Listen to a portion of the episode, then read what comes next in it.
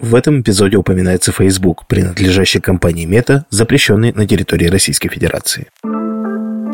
Сделано предприимчивый подкаст о людях, бизнесе и технологиях. И с вами я, Алексей Ручкин, ведущий второго сезона.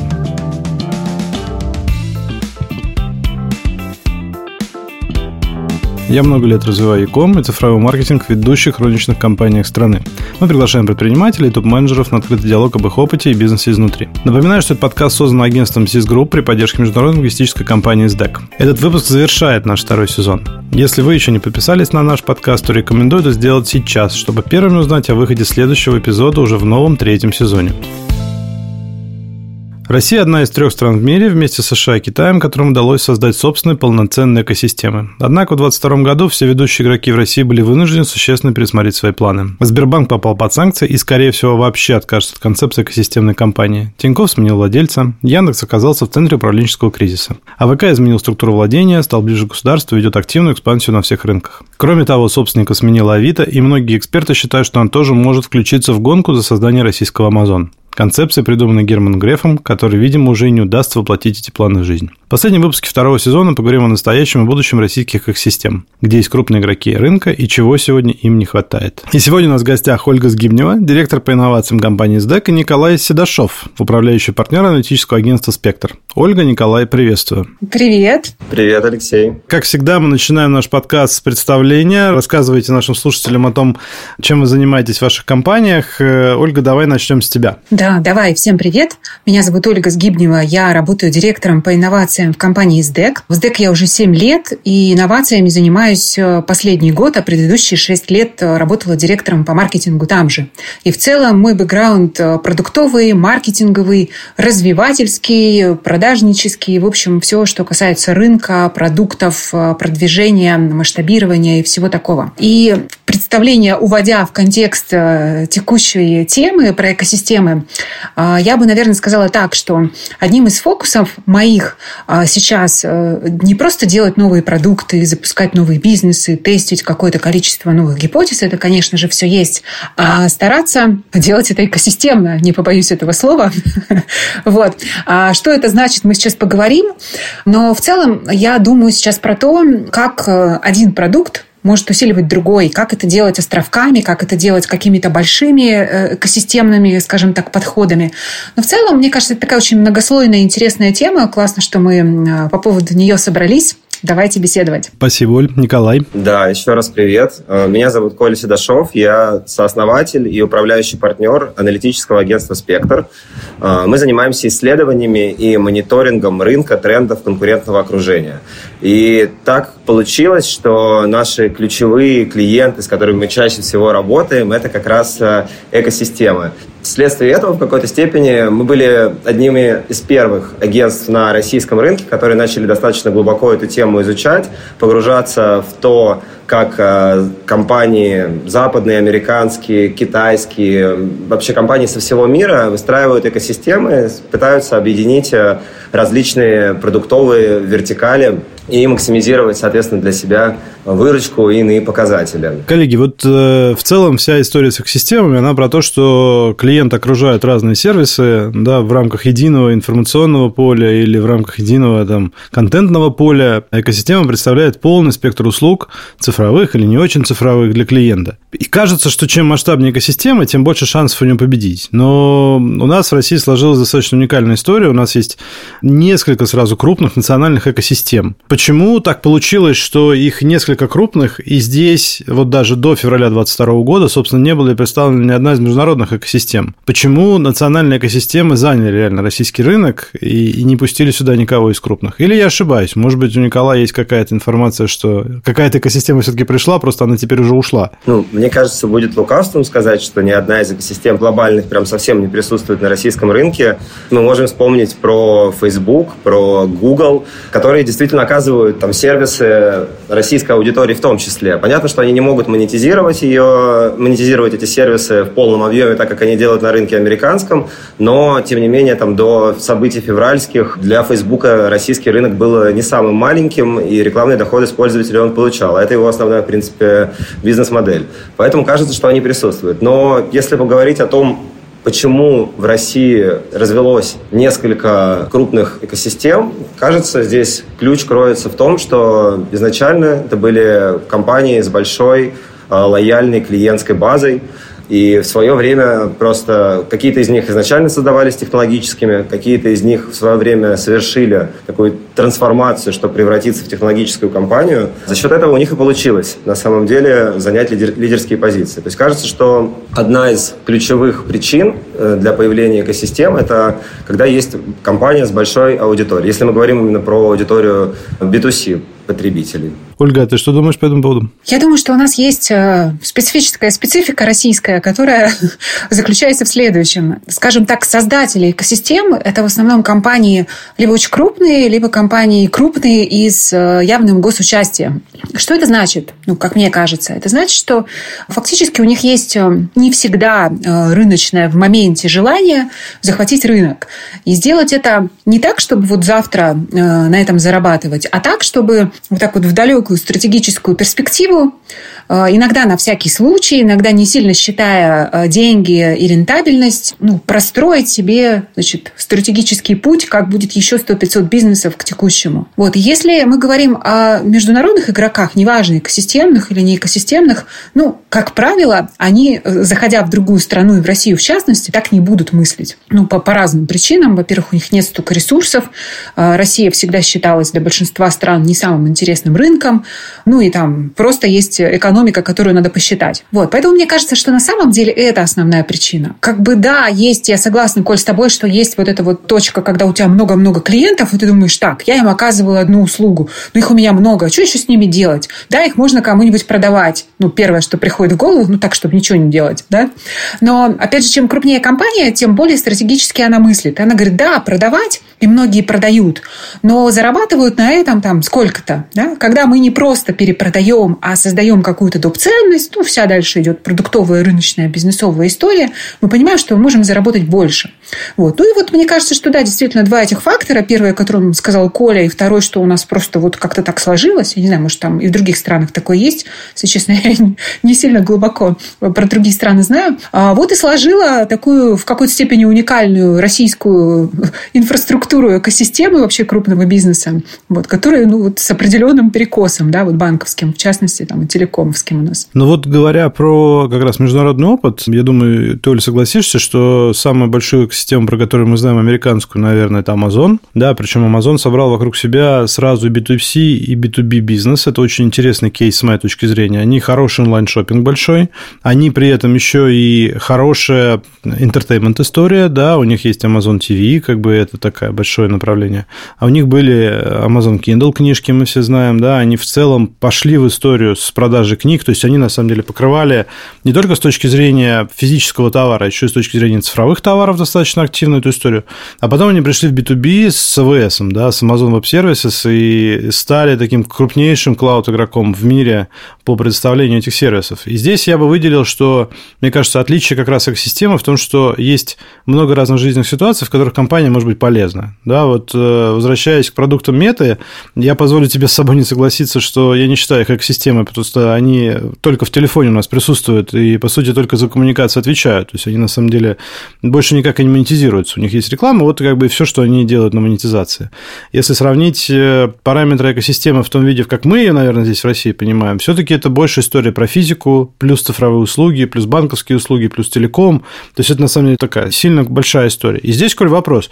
Вот э, если посмотреть на наш Сбер или на наш Яндекс, которые реально являются экосистемами, здесь как бы нечего отрицать. Да? Вот э, есть ли подобные примеры в Европе, в Китае, в США еще такие вот э, компании, которые монетизируются не только через товарку или не только через рекламу, а еще, не знаю, у них тоже есть каршеринг свой, есть такси, есть, не знаю, страхование, ремонты, вот это. Ну вот, вот есть какие-то такие еще штуки? Да, конечно, есть. Э, вообще, если поговорить о том, на кого российские экосистемы там, похожи больше с точки зрения их продуктового предложения, с точки зрения контекста, который их окружает, то э, выяснится, что это такой интересный, как всегда, как водится, у России свой путь, но он э, взял какие-то элементы и от американских, например, экосистем западных и от восточных. Если говорить про то, какие это элементы, то стоит сказать, что в России экосистемы также делают большие технологические компании, так же, как и в США. С точки зрения продуктового, наверное,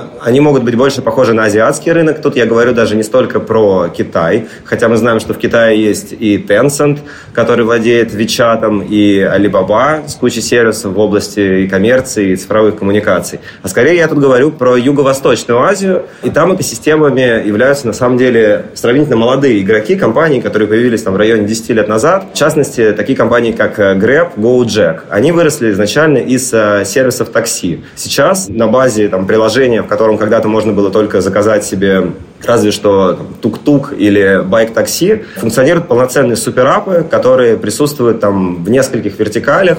И это не только логистические сервисы, но и развлекательные, финансовые, страхование, благотворительность. Все это есть. Поэтому с точки зрения там, модели продуктовой кажется, что действительно больше сходства у нас с рынком азиатским, нежели с американским. Угу. Ну вот э, вы в январе 22 года, год назад, делали большое исследование на тему существующих российских систем. Понятно, что многое с тех пор изменилось, но все-таки что явно объединяло российские экосистемы в январе 2022 года? И если можешь сказать, то что, собственно, поменялось к марту 2023 в виде summary, да, то есть вот какие-то общие такие глобальные изменения и глобальные фишки, которых выделяли год назад? Прежде скажу, что мы как раз сейчас готовим актуализацию этой статьи. Планируем в течение марта месяца выпустить статью с анализом изменений, которые произошли с российскими экосистемами в 2022 году. Помимо этой статьи будет аналитический отчет, который можно будет купить. Но если говорить про ключевые выводы той статьи, я бы сказал, наверное, следующее. Вообще изначально, когда мы говорили про экосистемы, когда они зарождались в России, было достаточно четко видно разделение на банковские и небанковские экосистемы. То есть банковские экосистемы старались оказывать максимально комплементарные финансовым услугам э, сервисы для пользователей, тогда как небанковские заходили с других историй, каких-то информационных, контентных, может быть, э, физических сервисов. К 2022 году стало совершенно точно понятно, что границы между банковскими и небанковскими экосистемами размываются. И компании, которые изначально не присутствовали на рынке финансовом, начали активно развивать финансовую вертикаль. Это первый, наверное, такой основной вывод. Второй вывод э, то, что в целом э, изначально экосистемы развивались по следующей модели. Либо они покупали какие-то готовые бизнесы, включали в свой контур, либо внутри, соответственно, запускали собственные продукты и сервисы. Потом этот тренд начал преломляться, и появилась такая модель взаимодействия, как э, партнерство. Соответственно, это такой альтернативный способ, который, с одной стороны, позволяет охватить большее число потребностей пользователей, с другой стороны, он позволяет избежать затрат на разработку собственных продуктов или на M&A. Еще такой один общий тренд, который явно выделился. Большая часть крупных российских систем запустили мультисервисные подписки. Можно сказать, что мультисервисные подписки стали там прям обязательным атрибутом экосистемы. И мультисервисная подписка сейчас это не что иное, как эволюционирующая программа лояльности, которая предоставляет э, доступ, например, контентным сервисам, с одной стороны, с другой стороны, какие-то плюшки, скидки, привилегии при использовании сервисов физических. Ну, самый яркий крутой пример, я бы сказал, наверное, это Яндекс Плюс, да, который в России уже сколько там, 15 миллионов подписчиков набрало, эти люди платят деньги, собственно, за эту историю. И, а учитывая, что там лично мой кейс в плюсе я давно, и в прошлом году они добавили в подписку четырех человек, как бы я убрал как бы платежи своей семьи, они просто теперь вся у меня семья в плюсе, как бы. И при этом они продолжают расти. По-моему, это супер крутой пример как бы того, как реально подписка может объединять экосистему. И она выполняет, что интересно, разные функции. То есть не столько прямая монетизация аудитории за счет платежей за подписку, сколько на самом деле она привязывает еще сильнее пользователей к сервисам экосистемы и стимулирует использование этих сервисов как раз-таки. Это точно, это точно. Оль, вот э, в прошлогоднем отчете ребят вы не попали, как компания SDEC, э, в этот список, потому что не было явных признаков экосистемности у SDEC на тот момент. Что поменялось? Чего не хватает? Какие надо еще элементы доделать, чтобы SDEC тоже стал полноценной экосистемой? Может быть, для начала B2B экосистемы, может быть, позже B2C экосистемой. Расскажи, куда вы движетесь и что нас ждет дальше. Ну да, у нас, конечно, ну, немножко не такая логика, что во что бы то ни стало стать экосистемой или там зафиксироваться на B2B или на B2C или на каком-то другом сегменте. Мы идем ну, немножко другим путем э, пошли, и мы смотрим на продукты, да, мы э, смотрим продуктово. И у нас нас есть какой-то набор core продуктов, сложившихся исторически. Это все, что связано с доставкой. Дальше там из него вытекает fulfillment, из него вытекают какие-то истории, связанные с маркетплейсом. И есть совсем отдельный новый бизнес, который прямого отношения вроде бы к Корее не имеет. И мы достаточно долгое время шли сначала только в логистику, потом мы жили пару лет, наверное, в ситуации, когда мы пробовали, а что-то еще. Вот сейчас мы в стадии, когда наши пробы чего-то еще и core бизнес э, уже можно объединять в такие экосистемные островки, я бы сказала. То есть мы не экосистема на данном этапе, хотя мы действительно идем в эту сторону. По всем тем признакам, Николай, про которые ты говоришь, э, мы ровно и проходим. Но на данном этапе мы смотрим куда? Мы смотрим, естественно, по-прежнему в Яком и смотрим в два фокуса. Первый фокус наш исторический. Мы смотрим в интернет-магазины и все, что им нужно. Да? И да, им нужна не только доставка. Да, им нужны финансовые сервисы, им нужен fulfillment, им нужно а, продвижение, как ни странно, да, им нужен какой-то софт. И дальше следующий этап. Им нужно выходить на маркетплейсы, если они еще не там, и на этих маркетплейсах лучше продаваться, если они уже там, но э, растут не так, как э, растут их конкуренты. И это, по сути, переход в другой уже островок продуктов, которые э, работают по принципу селлеров маркетплейсов. Казалось бы, это одни и те же компании с, возможно, одним и тем же списком товаров и SKU, но логика работы абсолютно другая. И там, и там мы как раз сейчас создаем такие продуктовые островки. И пример тому, вот, например, для селлеров маркетплейсов, это история с тем, чтобы выйти на маркетплейс, то, с чего мы начали, да, стали оказывать услуги по выводу на маркетплейсы, там, синхронизировать э, остатки, все связанное с логистикой. Но когда мы это стали делать, мы поняли не то, что вот у нас есть клиентская база и как бы ее еще монетизировать. Мы пошли от рынка, да, вот от продуктового подхода и поняли, что, например, один из ключевых блокеров э, для того, чтобы не крупной компании, не средней, а там мелкой или микро, или вообще начинающему предпринимателю начать бизнес на маркетплейсах, ему нужно решить вопрос, где он товар-то будет брать. А прежде чем решить вопрос, где он будет товар брать, ему надо понять, что продавать-то. Вот. И э, понять это, ну вот мы так вот начали раскручивать да, эту цепочку. И понять это можно, проанализировав какую-то минимальную статистику. А дальше нужно уже ее проанализировав, найти этот товар где-то. А можно найти в России, можно найти не в России. Хотелось бы искать не только в России по всем понятным причинам, вне зависимости от групп товаров. Дальше нужно как-то его купить, как-то привезти, растаможить, оплатить совершенно верно, да. И вот это вот ты хочешь, не хочешь, начинает уже создавать, если не экосистему, то такую заявку на целую группу продуктов, подпродуктов, каких-то дополнительных услуг, благодаря которым э, можно продавать, например, вывод на маркетплейсы и доставку до склада маркетплейсов, да, и там fulfillment для маркетплейса. И мне, на самом деле, очень нравится этот путь, потому что он как раз логичный. То есть ты смотришь не в то, дайте ко мне денег, потому что, а что вы у меня тут покупаете только доставку? Типа, я хочу на вас больше заработать. Я не очень люблю этот подход. Мы смотрим, что нужно, да, вот компания, которая находится вот в этом рынке, куда она идет, на какой стадии вот этого пути, вот этой динамики динамики компании, я, ну, сегмент да, компании находится.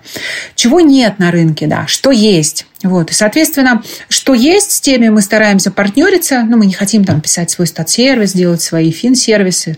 Но какие-то вещи, их нет на рынке, их никто до сих пор не реализовал.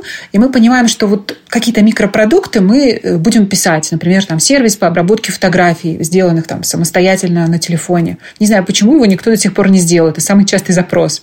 Вот. Ну и вот таких примеров очень много. В пределе хочется превратиться реально в экосистему.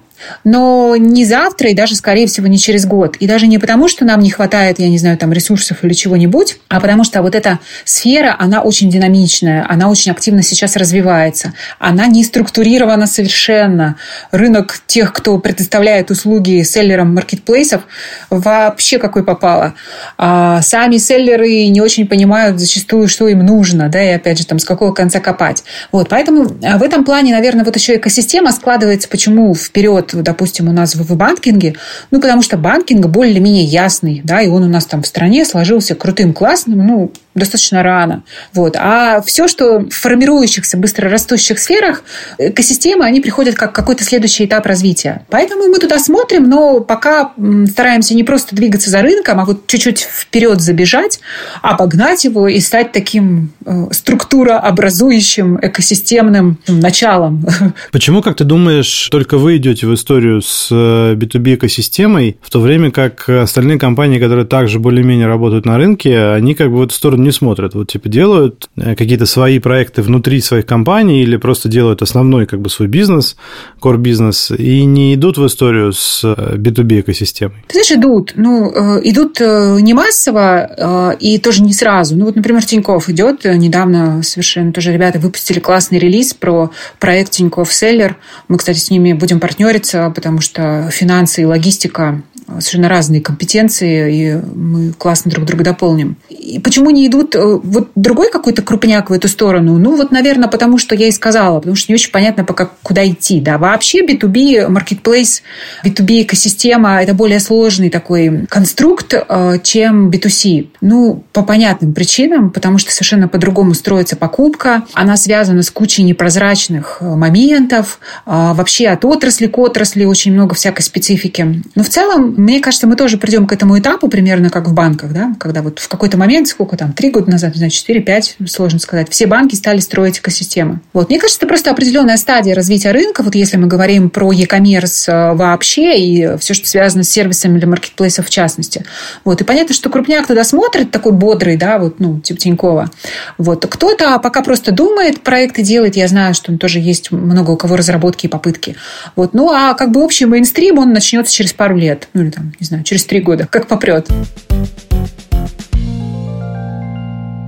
Николай, как ты считаешь, есть ли вообще у какой-то определенной компании, не знаю, или у кого-то профиля компании, да, ну такой, типа, больший шанс, чем у остальных, стать действительно крутой экосистемой? Да, причем крутой в данном случае, ведь я имею в виду не просто то, что типа мы создали кучу сервисов, которыми пользователи пользуются, да, у нас есть хорошая возвращаемость, хороший ретеншн этих пользователей, а что, чтобы экосистема зарабатывала деньги в итоге для компании? Вопрос на самом деле хороший. Если говорить про профиль там, с точки зрения core бизнеса, то мы видим, что на самом деле экосистемами становятся компании и из области банкинга, из области телекома, из области IT и e-commerce. И тут, наверное, не всегда индустрия играет определяющую роль. Опять же, там необходимое, наверное, самое необходимое условие – это наличие большой аудитории, потому что просто будет э, недостаточно рентабельно на маленькую аудиторию запускать э, новые продукты, сервисы, вкладываться в их разработку, просто не получит должной отдачи. Но если поговорить о том, что характеризует успешную экосистему, то, конечно, хочется сделать какую-то оговорку о том, что есть успешная экосистема, по какому критерию мы оцениваем успешность.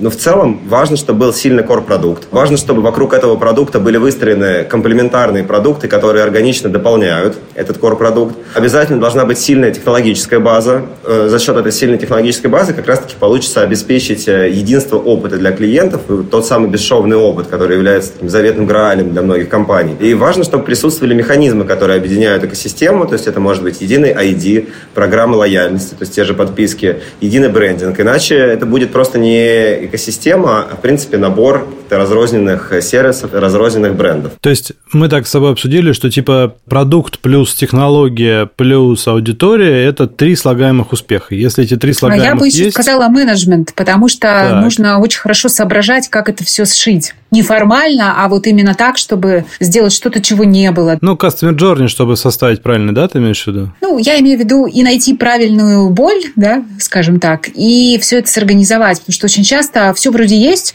все правильно нашли, но в процессе реализации как-то так, в общем, ребенка выплеснули вместе с водой, и получилась какая-то странная конструкция, из которой все смыслы изначально заложены и почему-то испарились в процессе. Я называю это менеджментом. Ну, вот здесь вот э, я бы добавил комментарий, что есть э, бизнесы, в которых, кажется, уже поздно строить экосистемные истории. Ну, просто поздно, да, потому что, например, бизнес уже был сформирован, какая-то ниша, там, не знаю, создать банк сейчас с нуля может только, наверное, Яндекс или Озон, да, ну или Wildberries, потому что у этих ребят большая аудитория, э, они могут придумать финтех-сервисы типа с рассрочкой оплаты, да, Buy Now, Pay Later, BNPL, э, и за счет этого притащить себе какую-то аудиторию, посадить ее на э, платформу экосистемную и как бы из экосистемы перевести в банк. Собственно, это мой личный кейс Яндекс картой. Самой карты у меня нет, например, да, из банковской, я имею в виду физической, но при этом я пользуюсь Яндекс счетом, чтобы оплачивать, там, не знаю, поездки на такси на Яндекс Драйве, потому что мне это дает какие-то баллы в плюс, да, и для меня, в принципе, не возникает больших сложностей, чтобы перекинуть через СБП там деньги с основной своей карты на Яндекс. Разве остались еще какие-то ниши такие в российском бизнесе, которые еще можно зайти через экосистему, именно через экосистему? Вот ваше мнение какое? Коль, наверное, тебе этот вопрос, в первую очередь, адресую, как исследователю. Я согласен полностью с тобой, Алексей, то, что на этом рынке уже сформировался высокий порог входа, и вряд ли можно ожидать появления каких-то новых крупных игроков, которые будут э, использовать эту модель как основу для развития. Хотя вот э, из недавних кейсов э, мультисервисная подписка «Огонь», общем-то, которая тоже может считаться экосистемой. Здесь интересно то, что, в принципе, эта подписка, ну, если для большинства экосистем подписка являлась просто Это МТС, из, да, по-моему, запустил огонь или кто? Вообще это делается при участии, при партнерстве «Газпромбанка». Да, они не, не, не до конца еще используют синергии, которые у них есть с финансовыми продуктами. Но в целом это вот, наверное, такой последний кейс э, входа на рынок экосистем, и что-то мне подсказывает, что действительно больших экосистем э, у нас вряд ли будет появляться в ближайшее время, ну и вообще, потому что действительно рынок уже такую стадию активного развития и роста практически миновал, и сейчас, может быть, будет наоборот, разве что в ближайшие годы можно будет смотреть на какую-то дополнительную консолидацию этого рынка. Хорошо. Оль, мы обсуждали этот вопрос чуть раньше, что типа для того, чтобы создать экосистему, есть два ключевых пути, да, можно пойти изнутри, а можно снаружи. Типа изнутри, вот как используя продуктовый подход, который у вас в компании развит, да, вы придумали продукт, его создали в MVP режиме, да, как бы, и, значит, через MVP проверяете, насколько он эффективен, возможен. Второй вариант э, – это покупка компании, консолидация рынка уже действующих компаний. Да. Вторым путем шел Сбер, да, первым путем шел Яндекс. Ну, так вот, так сложилось просто, да. А в международном поле это там Amazon – это первый пример, который рос изнутри, да, Google – второй, который скупал компании, значит, и интегрировал их внутрь себя. Если я правильно помню, даже YouTube, в общем, был внешней компанией, да, в какой-то момент и был куплен Гуглом э, просто и сделан частью продуктов Гугла, а теперь мы даже не знаем о том, что YouTube раньше был отдельной компанией. Вообще, возможно ли ситуация, когда оба подхода применяются одновременно при создании экосистемы в рамках одной компании? Да, мне кажется, вообще такое будущее за комбинациями, особенно когда речь идет не о таких крупниках, о которых мы уже поговорили, да, а там чуть-чуть помельче историях, потому что СДЭК все-таки там не Сбербанк. Да. Я вообще за то, чтобы идти путем партнерства. Вот до того, как сделать какую-то сделку, M&A, хорошо бы с кем-то запартнериться, где ты сам не профилен, да, там в нашем случае это как раз финансы, аналитика, какие-то такие сервисы. Попробовать, возможно, работу с разными партнерами, э, всячески их понастраивать. И тогда уже определиться, что лучше сделать кого-то купить, продолжать партнериться. Кстати, я вообще ничего плохого в этом не вижу. А, писать что-то свое.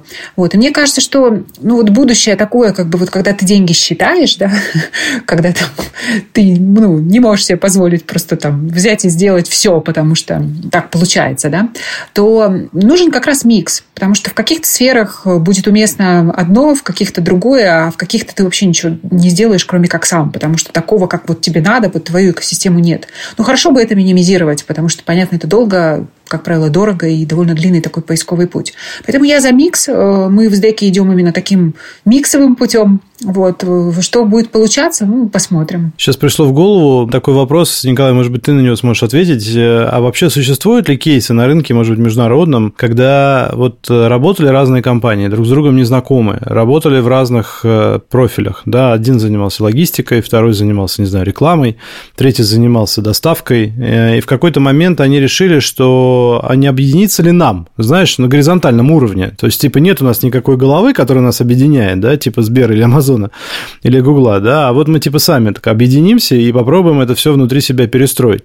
Может быть, есть такие примеры вертикального объединения, э, горизонтального, точнее, объединения? Наверное, примеров объединения на уровне компаний мне в голову не приходит. То есть есть точечные партнерства, которые весьма неожиданные. Могут быть, э, условно, партнерство стримингового сервиса и сервиса такси, когда они делают какой-то спецпроект, можно во время стриминга, точнее, сервиса доставки, во время стриминга заказать себе какой-то специальный А, это Сбер говорил, да-да-да, что типа можно в один клик заказать попкорн, да, когда кино смотришь. Ну вот такие кейсы реализованы были на самом деле в мире.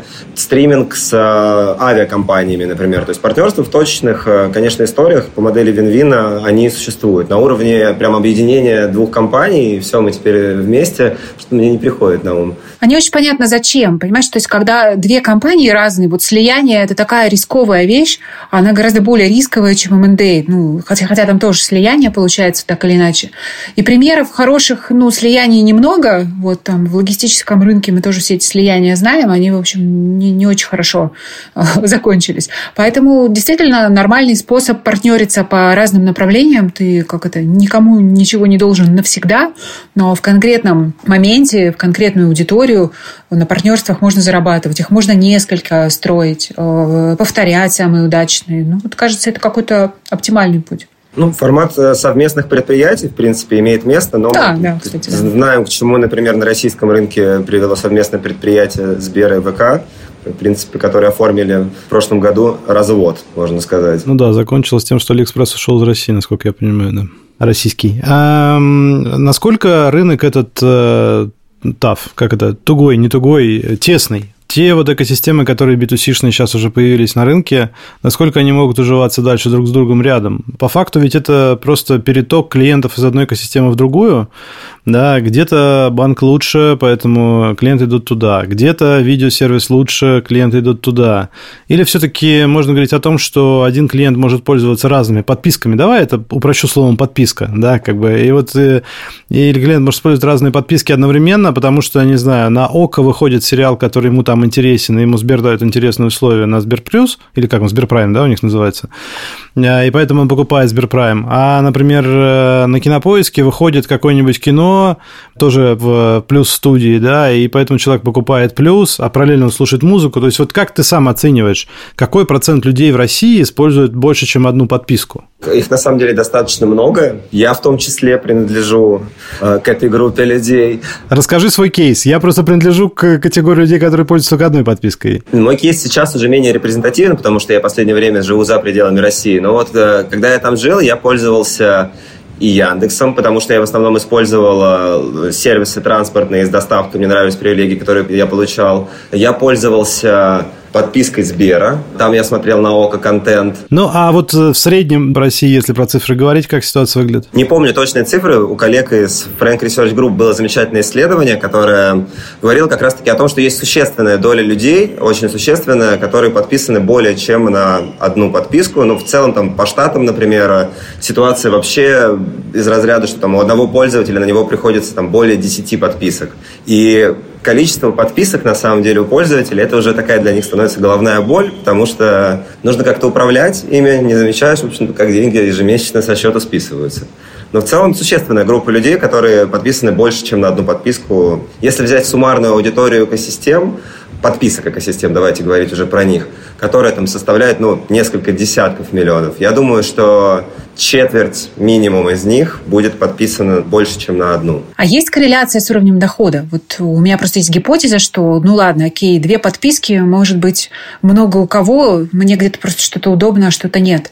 Но если это, как ты говоришь, десятки подписок, то как будто бы это люди, которых там десятки скидочных карт и которые пользуются этим всем, короче, безумием акционным. Корреляция на самом деле есть. Действительно, более высокодоходные сегменты подписаны на большее количество сервисов, больше готовы платить. То есть это просто покупательская способность, по большому счету. Ну, аналогичных сервисов. Ну, то есть, грубо говоря, Яндекс или Сбер – вот э, скорее на Яндекс и Сбер будут подписаны более высокодоходные или наоборот более низкодоходные, чтобы там где-то поэкономить? Чтобы не набрать слушателям, я не берусь ответить на этот вопрос. Мы не исследовали это явление пока что. Я как раз где-то посерединке между вами нахожусь. То есть парочкой я, наверное, пользуюсь, но вот заставить меня еще что-нибудь третье, вот уже нет. Я уже как-то на этом остановлюсь. Николай, вопрос по поводу развития отдельных экосистем или вот э, целиком рынка как э, повлияют сделки МНД, вообще возможно ли они в 2023 году МНД сделки в России по покупке еще компаний, вот как это Сбер делал до 2022 года, да, как бы как они внедряли в себя внутрь проекты. И недавно вот вышел отчет э, Сбермаркета, который показал огромный, э, огромный прирост за 5 лет да, всего того, что делал Сбермаркет. Понятно, что это очень большое экосистемное достижение, да, то, как Сбермаркет себя показал. Возможно ли еще такие сделки в будущем? И, может быть, ты можешь нам подсветить каких-то кандидатов, которые могут э, быть вот теми компаниями, которые банки продолжат или экосистемы продолжат поглощать для усиления своих позиций в экосистемном поле? Я думаю, что точечные сделки, безусловно, будут. То есть, если даже посмотреть на 2022 год, то, например, МТС был очень активен с точки зрения МНД точно купил как минимум три компании. Это Гольфстрим, что позволило укрепить вертикаль умного дома. Это броневик, благодаря чему МТС вышел в вертикаль путешествий. Это сервис Webinar.ru, в общем-то, благодаря чему МТС укрепил присутствие в цифровых коммуникационных сервисах. А, я не берусь говорить о том, какие будут сделки совершены, хотя кое-какими данными я обладаю об этом, но на самом деле до недавнего времени чувствовался явный гэп в контентных сервисах у большинства экосистем. Если там послушать музыку, пожалуйста, посмотреть кино тоже. Но никто практически не предоставлял услуги по доступу к книгам, к цифровым, э, как э, почитать, так и к аудиокнигам. Но если я не ошибаюсь, тоже в конце года по-моему, кто-то из Яндекс компаний... внедрил букмейт. Да, да. Ага, он появился. Причем, ну, прям я реально удивился, за букмейт надо отдельно платить. То есть, неважно, что у тебя есть плюс, ты все равно там какие-то, там, типа, 100 рублей в месяц, что ли, надо платить за букмейт. Откровенно, это, конечно, дешевле, чем Литрес. Да, ну так, будем откровенны. Что Литрес все-таки подписка, ну, не подписка, а абонемент стоит, по-моему, там 360, что ли, рублей в месяц. Это, в общем, э, хорошее конкурентное преимущество, я думаю, типа 100 рублей не такая большая цифра, чтобы не платить, особенно учитывая, что букмейт действует на всех пользователей, э, которые у тебя есть в семье, у меня их четверо, да, в одной семье. Это, в общем, э, кажется, что неплохо. Давайте поговорим про регулирование, про то, насколько там Европа и США начинают ужесточать регулирование экосистем, потому что очень большое влияние экосистемы оказывают на жизнь пользователей да, и на жизнь своих клиентов. Как есть ли у вас какое-то ощущение, что государство у нас тоже должно как-то регулировать экосистемы? Давайте попробуем отступить от того, что большинство экосистем у нас прогосударственные или близко к государственным компаниям созданы, да? Но вот, э, может быть, есть какой-то у вас инсайт, не знаю, по этому поводу. Что такое экосистема для государства и должна ли государство смотреть в сторону экосистем? На самом деле можно даже без инсайдов обойтись, опираться на открытые данные. Государство, оно тоже разнородно, и есть, понятно, разные там силы, которые в разные стороны направлены. Но в частности, не так давно Центробанк высказывал опасения по поводу развития банковских экосистем, соответственно, вне финансовой области, и пытался ну, поднять дискурс о том, что стоит ограничить вообще-то инвестиции компаний в непрофильные активы, потому что это может угрожать э, их непосредственной устойчивости. Помимо этого, Минэкономразвитие, насколько я знаю, сейчас работает над тем, чтобы внести в законодательство дополнительные меры. И они тоже будут затрагивать деятельность цифровых платформ и цифровых экосистем. Но это связано больше с качеством товаров, которые вводятся из э, магазинов, которые работают в рамках их систем? Или это все-таки связано, не знаю, с потреблением контента, с тем, что надо регулировать это потребление, время его регулирования? То есть вот э, там ВК, мы знаем, запустил ВК Play, да, например, аналог такого облачного геймингового сервиса. Типа там, вот будет ли государство как-то, не знаю, регулировать, что если ребенку 15 лет, то он может поиграть 2 часа в ВК Play, а если ему 18 лет, то уже может 4 поиграть. Вот твое ощущение в этом вопросе, как это будет устроено? Мое ощущение, что вот если говорить про кейс ВК, государство заинтересовано как раз-таки в том, чтобы time spent, то есть время, которое пользователи проводят, он э, приходился как раз-таки скорее на условный ВК. А, нежели на разные, например, сервисы недружественных стран. То есть пусть лучше уже смотрит Рутюб, чем YouTube, по мнению государства, и ВК-клипы. Ольга, а ты что думаешь по этому поводу? Мне кажется, что мы не вообще далеки еще до точки, когда реально государство как-то там экосистемами будет э, стараться влиять на общество, либо на экосистемы будет влиять так, чтобы решить какие-то задачи, ну, как более такие тонкие, да. Мне кажется, мы прям совсем далеки от этой точки, потому что, э, несмотря на то, что экосистема системы как-то сформированы, да, они все-таки э, затрагивают очень определенные пласты э, жизни. Да? Вот есть там подписки про все-все-все, контенты и все остальное. Есть там банковские сервисы, есть Яком. И, в принципе, все остальное, оно никак к этим экосистемам не подвязано, во-первых. А во-вторых, э, между собой связи у таких экосистем тоже как бы нет. И, с одной стороны, это прикольный инструмент, и, в общем, наверное, можно было бы озадачиться тем, как его использовать, там, для каких-то государственных целей. Но пока вот дальше каких-то таких вот заявлений, о которых ты, Коль, говоришь, я даже ничего не вижу, не слышу, и нет как будто бы предпосылок, что это наступит. Вот. Э, это, ну, в целом, как бы, как это, жизненный цикл э, определенного типа компании, экосистем в данном случае, и связано с тем, что вот мы сейчас находимся в той точке, когда, в общем, государство очень заинтересовано в том, чтобы бизнес развивался. Действительно, лучшее, что сейчас государство может сделать для экосистемы, это просто не мешать им развиваться. Но на самом деле еще важная история, тоже 22 года, это утечки данных. И вот здесь, кажется, необходимо регулирование, потому что экосистемные компании как раз-таки те компании, которые обладают огромным, огромным количеством данных, да, наибольшим да. на российском рынке данных о пользователей. У нас был об этом выпуск, мы об этом, кстати, неплохо поговорили, да, в предыдущем выпуске. Там действительно объемы сливов в этом году настолько выросли не, не с точки зрения количества сливов, а с точки зрения значимости этих сливов. Там очень действительно много пользовательских данных утекло в сеть, и не только в сеть. Но, э, к слову, надо сказать, что некоторые компании неплохо научились и отрабатывать эти сливы. Да, там один из лучших примеров Яндекс, который в прошлом году как бы человек вышел, поклонился, сказал, да, виноват, исправимся, как бы, и, и признал это. Ну, то есть это, с моей точки зрения, такой, в общем, наверное, неплохой шаг. Есть ли на мировом рынке какие-то примеры экосистем, которых в России нет? Я подскажу, о чем я спрошу. Huawei, как такой один из крупнейших производителей телекоммуникационного оборудования, производит не только смартфоны и, находясь под санкциями Гугла, запустил свою операционную систему, да, как бы, которая на самом деле тоже в ядре Android, но все равно это своя экосистема, это свой Play Market, это своя рекламная платформа, это своя аналитическая система. Работая в ленте, у меня был опыт, мы адаптировали приложение ленты под э, Huawei приложение, под Huawei Play Market.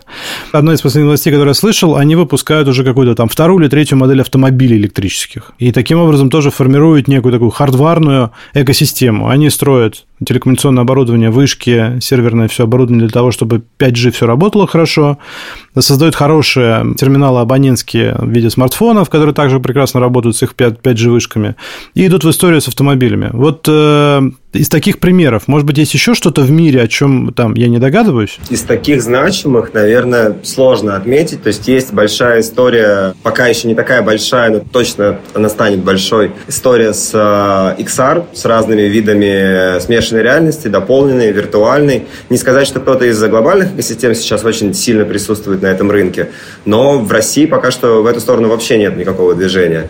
Из таких больших нет. Если говорить про какие-то точечные элементы экосистем, которые там отсутствуют на российском рынке, не знаю, можно, может быть, вспомнить исламский банкинг, который на самом деле много где развит. В России достаточно большой процент населения, у которого такие услуги будут востребованы, а, но в целом каких-то тоже значимых э, движений в эту сторону нет пока что. Но это такая, скорее, нишевая история, нежели массовая. Ольга, а ты что думаешь, может быть, есть какие-то примеры, про которые ты слышала? Слушай, нет, я тоже не слышала про такие примеры, но вот исходя из того примера, который приводишь ты, тут можно предположить, что в силу текущих обстоятельств, возможно, в России что-то такое появится. Ну, вот там «Москвич» начал э, выпускать автомобили, ну, понятно, что на базе уже там китайских и прочих разработок. Было бы логично добавить э, к автомобилям что-то еще. Вот, есть э, ну, необходимость просто делать какие-то и технологические производства, и те, в общем, на которых мы раньше никак не фокусировались. И мне кажется, что твой пример как раз про Huawei, он ну, немножко отчасти повторяет ту ситуацию, в которой сейчас мы находимся. И вполне возможно, что кто-то вырастет. Но скорее вот от сложившейся ситуации, чем от того, что вот там созрела потребность, э, хочется быть там каким-то, да, хочется создать такую экосистему. Э, скорее это вот э, от необходимости, как было его Huawei. Слушай, ну вот мы обсуждая все эти экосистемные истории, это же тоже некий тренд, да, как бы, и вот в трендах мировых сейчас присутствует там крипта как-то отошла чуть подальше, да, после там банкротства бирж, которое случилось в 2022 году, доверие пропало сильно.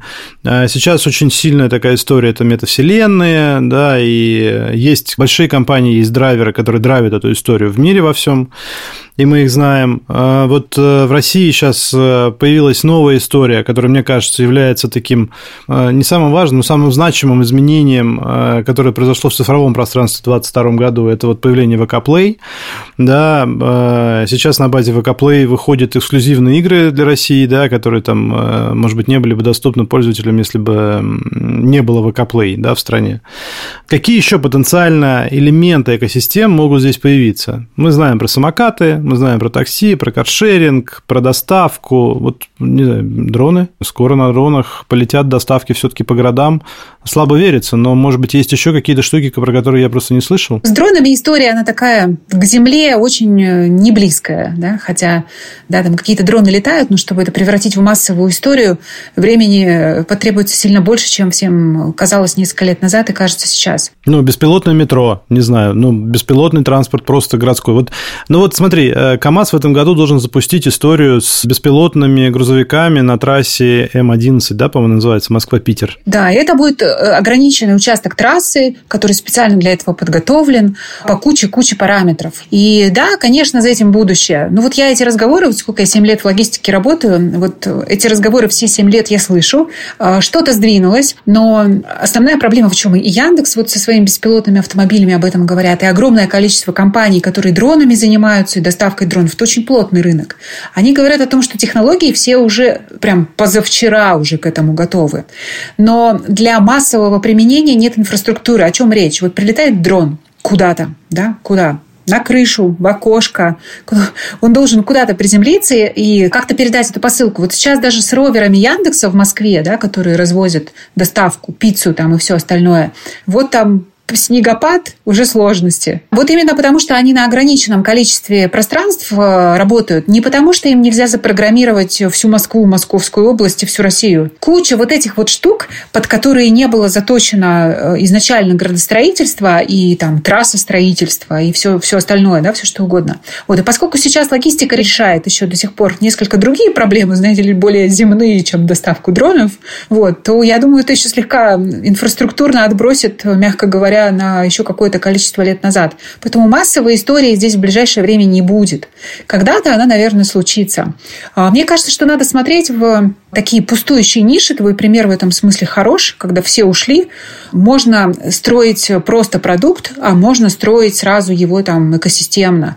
Меня тянет по а, моему складу и опыту по-прежнему в B2B. Вот. И это, например, то, что сейчас происходит с э, любым ПО, да, с любым софтом, который э, должен стать российским. Да. И здесь э, история с превращением в экосистему или в задумкой в виде экосистемы, ну, как таковая отсутствует, потому что, опять же, решаются более базовые какие-то проблемы, надо заткнуть дырки. Вот. И они решаются, ну, какими-то там способами, типа low-code а, no-code а, каких-то платформ, на которых можно выстроить сразу несколько продуктов, да, и поддерживать их как-то там быстро, недорого.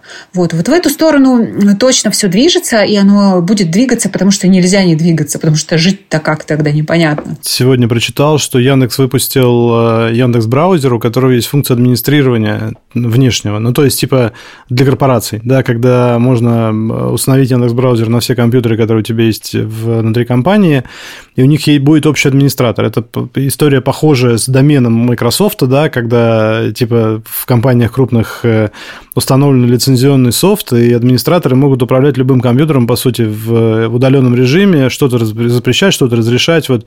Э, я, кстати говоря, подумал, что это очень неплохой кейс, потому что Яндекс увидел потребности этого российского бизнеса, да, это все действительно идет в рамках истории про переход на российское ПО, и вот это, наверное, такой первый крутой пример того, как э, софтверная российская крупная компания посмотрела в сторону бизнеса, которому действительно нужна замена продуктов продуктов, которые ушли из страны, которые больше здесь не поддерживаются. Причем хорошая история, да. У нас есть свой антивирус, теперь есть свой браузер. В целом осталось только сделать нормальную операционную систему, нормальный офисный пакет, да, чтобы это все работало. Коля, а ты что думаешь по поводу вот э, всей этой истории с какими-то еще штуками, которые мы, возможно, не видим? Я бы добавил сюда историю. Есть такая замечательная инициатива, национальная технологическая инициатива. В общем-то, история здесь про то, что государство заинтересовано в том, чтобы обеспечить долгосрочную технологическую конкурентоспособность России на мировой арене. И собирается это делать за счет того, чтобы в тех рынках, которые еще толком не сформированы, начать проводить разработки на опережение. Соответственно, если заглянуть в эту национальную технологическую инициативу, в этот документ, то можно увидеть много интересных ниш. Понятно, что союзниками государства здесь в основном являются крупные технологические компании, то есть экосистемы. Та ниша, которая мне сейчас в голову приходит, это на самом деле квантовые вычисления, и в этом направлении работают и Яндекс, и Сбер, достигают неплохих успехов в области квантовых компьютеров, то есть они там входят и у одного, и у другого, что Кристофари, что компьютер от Яндекса, там, по-моему, в топ-50 или даже в топ-30 мировых квантовых компьютеров. И вот это та ниша, где действительно мы можем быть конкурентоспособными, где экосистемы будут э, являться драйвером появления настоящих э, инноваций. Круто. Будем э, потихонечку заканчивать с этим подкастом. Вот 22 год, как мы уже сказали, очень много перетряхнул в России. Многие лидеры крутые, которые строили экосистему, ушли из страны. Некоторые экосистемы развалились. Некоторые названия ушли с рынка совсем. Их больше не вспомним. Мы не знаем больше, чем они занимаются. Кто-то, наоборот, усилил свои позиции. Кто, с вашей точки зрения, стал ключевым бенефициаром бенефициаром вот э, всей этой ситуации в 2022 году? Кто от этого, как бы ни странно это ни звучало, но выиграл с точки зрения бизнеса? С моей точки зрения, это ВК, потому что действительно ВК сейчас э, захватил, можно сказать, э, внимание пользователей, ну, информационную повестку, получив много активов в этой области, начиная с Дзена, у которого, между прочим, аудитория более 30 миллионов – продолжая непосредственно самой соцсетью ВК, у которой аудитория вообще 100 миллионов. Ну и в целом, то есть это такая главная контентная экосистема сейчас. Это ВК, у них огромные бюджеты, они привлекают э, топовых артистов, подписывают их на эксклюзивы, для того, чтобы притягивать их непосредственно к своим платформам. То есть я бы назвал главным бенефициаром здесь э, ВК в первую очередь. А кто проиграл? Вопрос частично политический. В какой-то степени Яндекс можно считать э, проигравшим. Но как? проигравшим. То есть э, у Яндекса бизнес в России, в принципе, тоже цветет. Те направления, которые раньше не приносили существенной части выручки, в принципе, сейчас развиваются. Просто Яндекс переориентируется на другие направления. Поэтому в целом проиграли, наверное, все, если вспомнить историю с блокировками приложений в App Store, насколько это сильно осложнило жизнь нашим банкам, если вспомнить историю с доступом к глобальным рынкам и к технологическому оборудованию, насколько это тоже сейчас тормозит развитие. То есть в целом, наверное, можно говорить, что рынок в общем немножечко сбавил темпы развития, темпы роста из-за всей этой ситуации. Угу. Ольга, твое мнение? ВК, да? Я вот здесь, да, соглашусь, наверное, что однозначный э, бенефициар это вот только ВК, про который можно сказать, да, вот сто процентов. Были даже, не, не буду называть фамилии, но я прямо помню одну конференцию, на которой один из сотрудников ВК, э, который уже там достаточно давно не работает, это было года три назад, отвечал на провокационный вопрос какого-то журналиста, который спросил, вот что должно случиться вообще, чтобы вы там сделали э, Facebook, Instagram, что-то такое. И он так сказал, типа, да, вот они должны закрыться. Вот. Похожий был вопрос, я уже там не, не супер точно цитирую. Вот. И фактически, действительно, ну вот для э, ВК это супер-пупер шанс. Все, что касается остальных бизнесов, как будто бы не связано с конкретной ситуацией, да, повезло им или не повезло, а связано скорее с их э, каким-то вот корпоративным кодом и настолько, насколько они смогли посмотреть и увидеть возможности. А про каждый бизнес можно сказать, вот тут проиграли, но посмотрев там на проигрыш э, какими-то глазами э, правильными, да, там, с точки зрения возможностей, открыли направление, там, договорились об этом, запустили то-то. Ну, там, говоря про СДЭК, можно сказать, что мы там исхитрились, научились возить э, из-за границы не только то, что и до этого возили, открыли там новые направления, типа восстановленной техники а, и так далее. Но это как бы такая вот история, когда не было бы счастья, да несчастье помогло, и трудно сказать, во, мы выиграли, или вот мы проиграли. Какой-то такой очень жизненный микс, который просто в этом году в сильно в сжатом виде э, случился, то, что там за несколько лет происходит, произошло за один год. Угу. Я от себя хочу добавить, что я очень желаю ВК поскорее разобраться со своими рекламными инструментами и выпустить на рынок хорошие рекламные инструменты. Обладая таким трафиком, не монетизировать этот трафик через рекламу, но это просто кажется вот, ну, ну, очень странным. А, а нам всем этот трафик нужен, потому что рекламные сервисы в России уменьшились с трех до одного, как бы, и в целом рекламу размещать осталось негде, а она очень нужна для всех бизнесов в стране. Кстати, вот сюда же тоже, э, в это же место ответ. Мы довольно сильно в СДЭКе перестроились, э, как ни странно, на пиар. Вот. И я бы раньше бы, ну, это вот еще там, мою бытность директором по маркетингу, я бы раньше смеялась, если бы мне сказали, что вместо таргета пиар, а оно сработало. Но пиар не такой, знаете, тупой, просто типа разместил пресс-релиз, чтобы какое-то количество охватов получить. А пиар, который основан на партнерствах, когда можно одной публикацией, одним пресс-релизом э, получить эксклюзив в «Ведомостях» или в каком-нибудь коммерсанте бесплатный. Но там будет такой контент, э, который потом зарепостят все. Какое-то исследование, которое ты делаешь совместно даже там с не суперизвестным брендом. Вот. И мы такие штуки научились делать, на самом деле, за несколько месяцев, чтобы получать охваты не телевизионным способом, потому что они безумно дорогие, а вот близким к диджитальному реальным абсолютно бесплатно. Но это вот прямо надо, надо было чуть-чуть по-другому начать мыслить, и мы сделали это реально от безрыбья. Ну, потому что ВК не работал от слова совсем, если там сейчас хоть, хоть что-то стало появляться, то год назад, ну, как бы, да простят меня ВК, но таргет не работал никак.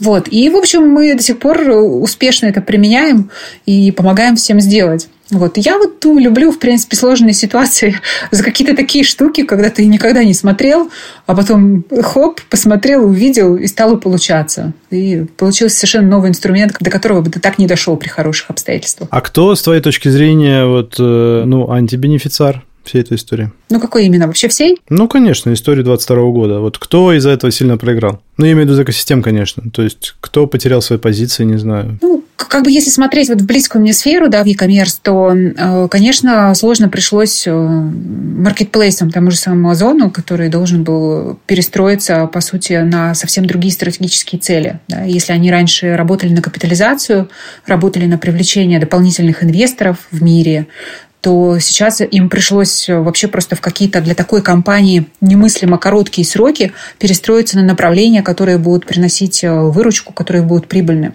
И при этом удержать уровень сервиса, удержать клиентов, развиться в тех точках, в которых необходимо развиться, решить кучу проблем с логистикой, опять же. Вот. И они с этим справились, на мой взгляд, вообще супер успешно, вот, не потеряв практически в качестве.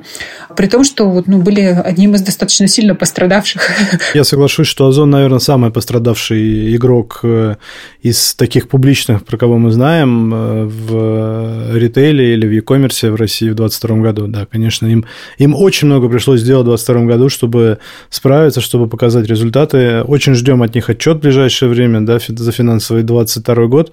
В любом случае мы ожидаем значительного роста выручки. Надеюсь, что их рост выручки будет примерно такой же или даже выше, чем Wildberries показал по итогам прошлого года, потому что ритейл, конечно, сильно тоже тоже потерял, и много продаж ушло в e-com, много продаж ушло в онлайн, и 1,7 триллиона рублей почти э, выручки Wildberries за прошлый год, это, конечно, э, громадная цифра, и вот уж, вот уж надеемся, что и Озона тоже очень хорошо закрылся 2022 год. Окей, что дальше? Все-таки это будет история про перетекание пользователей, кто платит за какие подписки из экосистемы в экосистему. То есть это будет борьба скорее контентная или это будет продуктовая борьба, когда будут появляться новые продукты, новые сервисы и пользователи будут перетекать из одной экосистемы в другую экосистему. Ваше мнение? Мне кажется, это зависит от вертикали. То есть если мы говорим про вертикаль контентную, то сейчас, э, когда на стримингах просто стремительно пропадают э, зарубежные фильмы, и большая часть компаний вкладывают огромные деньги в собственный продакшн, то, конечно, будут конкурировать за внимание пользователей какими-то российскими эксклюзивами. Но это не отменяет того, что продукты, сервисы также будут появляться, развиваться, за счет этого также будет возникать конкуренция между компаниями. Я думаю, что все-таки продуктовая пришла пора, потому что пора добавить либо чего-то новенького да, текущим э, экосистемам, э, либо какой-то другой матч всех вот этих вот сервисов, э, более интересный, более вот удобный, да, по твоему там примеру, Леш, когда я сел в машину и хотел бы продолжить слушать музыку. А еще, мне кажется, что пойдет такой тренд, и ну, он как бы кажется очень логичным, на нишевые экосистемы, ну, в том числе мы говорим про B2B, здесь тоже могут быть ниши. Ну, это такой естественный э, путь, э, которым идут, кстати, и маркетплейсы. Количество нишевых маркетплейсов сейчас тоже э, становится все больше. И здесь уже будет нормально сосуществовать какое-то время, по крайней мере, там, основные экосистемы, которые нужны каждому из серии, да, там, слушать музыку, ездить на такси, покупать еду, и будут экосистемы, которые нужны там, определенным сегментам людей, которые, я не знаю, там, профессионально занимаются чем-то, или там хотят покупать что-то специфическим образом или подбирать, или там, не знаю, с какими-то потребностями тоже достаточно массовыми, но ориентированными, например, на семьи с детьми какого-то возраста. Вот. Мне кажется, что, ну, так или иначе мы идем туда, и идем туда вот как раз больше через продуктовую часть, через те потребности, которые не закрыты, ну, более-менее ровно э, какими-то локальными конкретными компаниями или конкретными сервисами, которые пока там еще далеко до того, чтобы встроиться в глобальные э, экосистемы. Я благодарю за эту беседу Николая Седашова, управляющего партнера аналитического агентства «Спектр», и Ольгу Сгибневу, директора по инновациям компании «СДЭК». Это был интересный разговор. Благодарю вас. Ну, а я, Алексей Ручкин, хочу попрощаться с вами, ведь в новом сезоне вас ждет уже новый ведущий. Спасибо, что были с нами в заключительном эпизоде второго сезона «Сделано». Подписывайтесь на наш подкаст, ведь совсем скоро выйдут новые выпуски уже третьего сезона. Всем пока!